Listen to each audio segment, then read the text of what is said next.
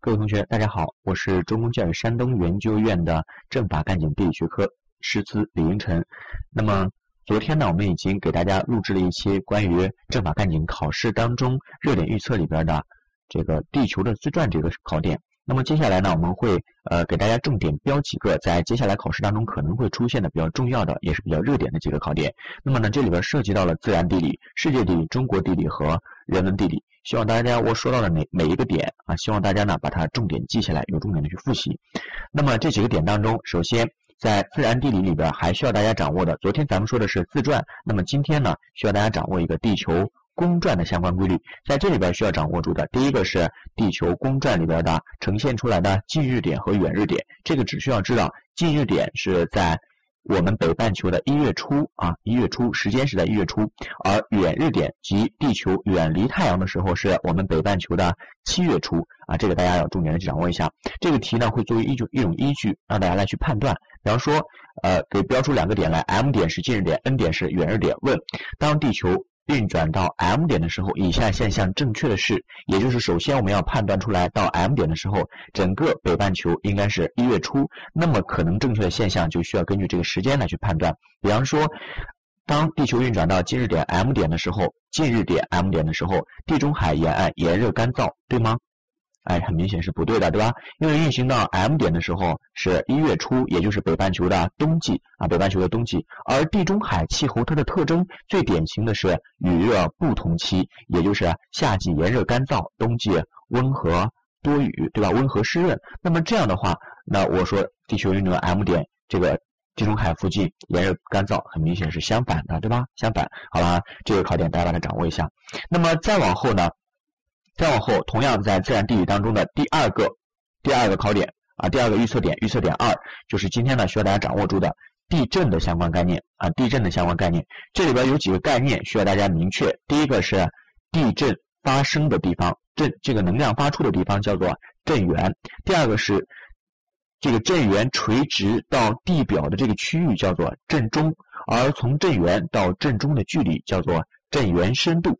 震源深度从地震发生的震中距离震中某一距离的某一个点，比方说甲村，那么从这个村到震中的距离，我们把它叫震中距。除了这个概念之外，还有个概念叫做震级啊，这是地震相关的几个概念，把这个一定要掌握清楚，把这个掌握清楚。而且要知道，我国四川、云南多发地震的原因是它处在地中海喜马拉雅火山地震带上，那么地壳的板块构造不稳定，板块构造不稳定易发生地震。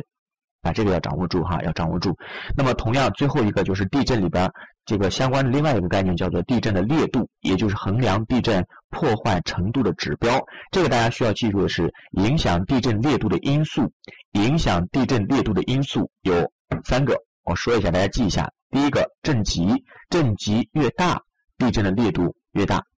第二个，震源深度，震源深度越浅，地震的烈度越大。第三个。震中距，震中距越近或者越小，地震的烈度越大，烈度越大。大家把它记下来，好好琢磨一下，这个很简单啊。好了，这是预测点二，同样在自然地理当中，预测点二。那么预测点三，预测点三是我们的这个世界地理当中的啊，世界地理当中。那么从前面的规律来看，世界地理考察里边。往年出过的题，在近几年出的可能性相对来说比较小。那么从这个原理上来推呢，我们来看一下，再结合今天的热点，啊，再结合今天的热点，给大家预测了一个在世界地理当中亚洲部分的亚洲分区里边，其中一个中亚。啊，中亚地区，大家需要把中亚地区的的相关地图把它找出来。那么在这个地方呢，给大家补充上一个点，就是如果说在考试过程当中，不是如果，而是现在很多考试基本上都会给出大家一幅地图来。那么这个地图，很多同学一看到就犯怵，因为呢不知道这个地方到底是哪儿。那么接下来呢，告诉大家的是，在考试过程当中，如果给出一幅地图来，我如何判断这个地方是哪里啊？是哪里？有几个方法。第一种方法。就三个方法来去判断地图的位置哈。第一个方法是从轮廓上来判断，比如说我一看这个轮廓，你比方说长得像雄鸡一样的中国，对吧？长得像蚕或者豆虫一样的日本，那这个很好判断啊，非常简单，这是一个轮廓。再一个，如果我看轮廓看不出来，再通过什么判断呢？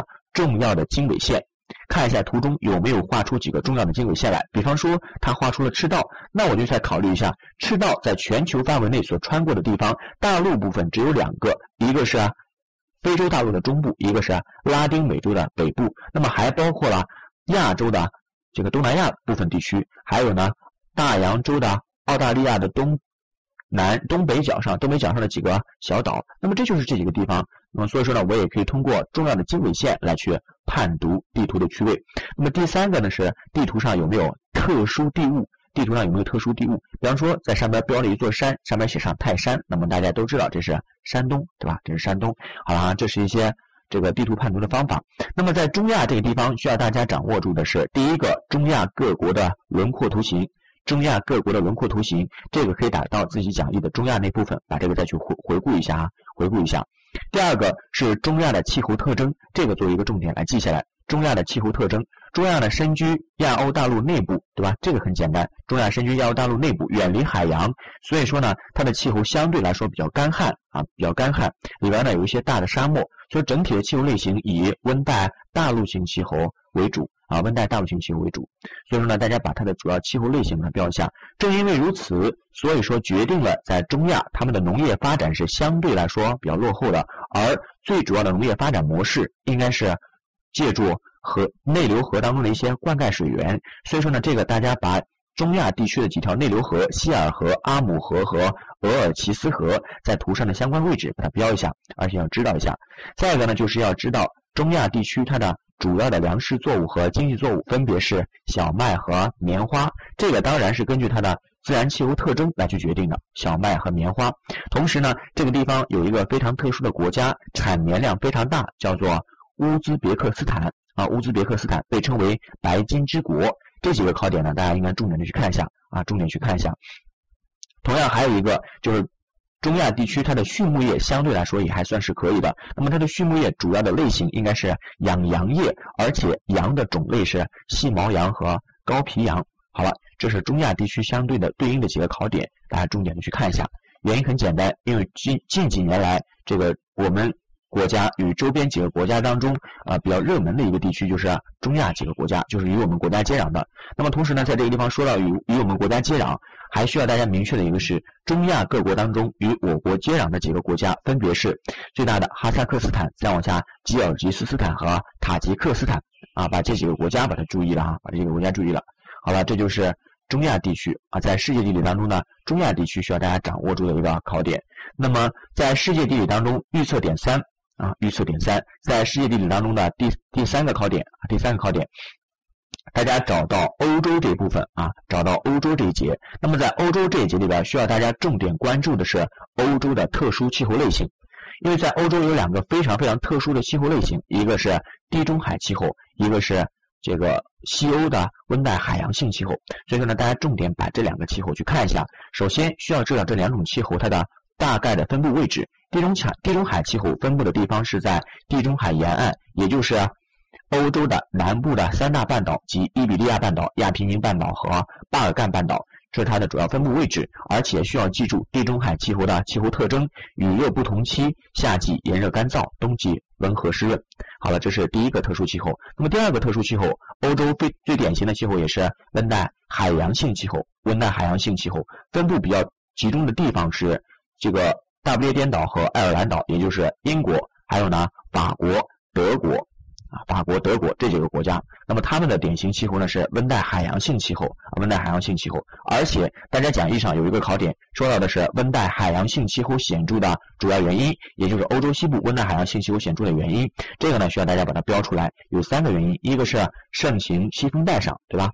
处在盛行西风带上，这是一个原因。第二个是欧洲西部整体的地势特征是平原为主，平原为主，而且山脉走势啊，山脉走势只有两座山，对吧？欧洲两座非常重要的山，一个是阿尔卑斯山，它是东西走向的；还有一个是斯堪的纳维亚山，它是东北西南走向的。这两座山对于海洋上来的暖湿气流没有太大的阻挡作用啊，没有太大的阻挡作用。所以说呢，这也会使海洋上的暖湿气团深入大陆内部，形成降水，这是它形成温带海洋性气候的第二个原因。那么第三个原因呢，是在欧洲西部有一个暖流，叫北大西洋暖流，是吧？暖流呢起到的作用是增温增湿的作用，它也加剧了欧洲西海岸的温带湿湿润性气候、温带海洋性气候。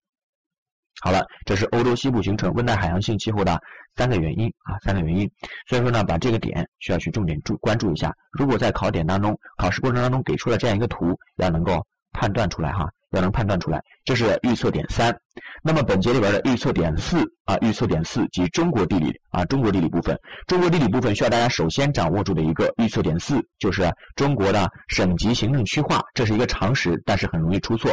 中国一共有三十四个省级行政区划，其中包括二十三个省、五个自治区、四个直辖市和两个特别行政区。但是这个地方经常会考的是。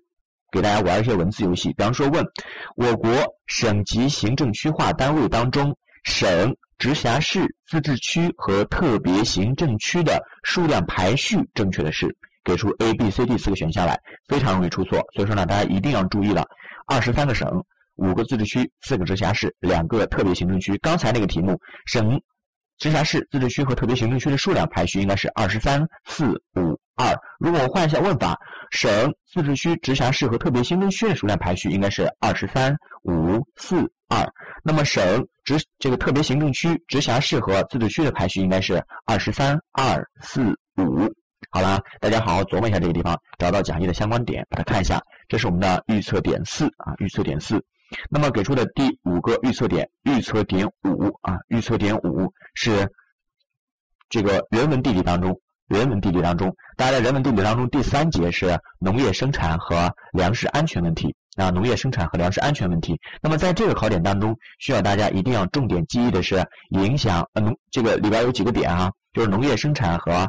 粮食安全问题当中的第一个点是农业生产的特点，这个一定要记住。农业生产的特点，大家考虑一下也能够理解，对吧？也能够理解，在农业生产当中，它的非常重要的一个特点，比方说咱们传统俗话里边有个叫“南稻北粟”，对吧？南稻北粟，这是它的第一个特点，叫做区域性，也就是南方种稻子，北方种谷物类啊，谷物类。这是它的区域性特征，农业生产的第一个特点，区域性。第二个特点呢是季节性和周期性啊，季节性和周期性。比方说，以我们华北平原，华北平原为例，那么秋末的时候，也就是当下这个季节是收玉米、播种小麦的季节，收玉米、播种小麦啊。那当然，播种小麦还要过一段时间。那么来年的春末收割小麦，紧接着是播种玉米，也就是一年两熟。而呢，而且呢，是按照这种规律周而复始去论这个去循环，所以说呢，它的第二个特点是季节性和周期性，这些呢，大家一定要把它掌握住，就是农业的生产当中的特点两个，一个是地域性，一个是季节性和周期性。那么第二个。第二个，在农业生产粮食安全当中需要掌握的是影响农业生产的主要因素啊，影响农业生产的主要因素，我们可以把它分成两个大的角度，一个是自然因素，一个是人文社科因素啊，一个是人文科技因素。那么自然因素最主要的就是一个气候，第二个是水源，第三个是地形，第四个是土壤，第四个是土壤。比方说，让我们去分析一下烟台栖霞的苹果，对吧？全国出名，那么它著名的原因在哪儿？大家需要去学会分析一下。首先，它在气候方面，昼夜温差大，有利于糖分的积累，这是气候方面的原因。其次，在水源上，那么栖霞呢属于山区啊，属于山地地形，有一些地形雨能够补充水源。那么第三个，在地形上啊，在地形上，山地地形对吧？刚才说了，它也有利于形成地形雨和。光照的普及，对吧？这是地形因素，土壤因素以红壤为主，所以说呢，这些都是适合果园生长的因素。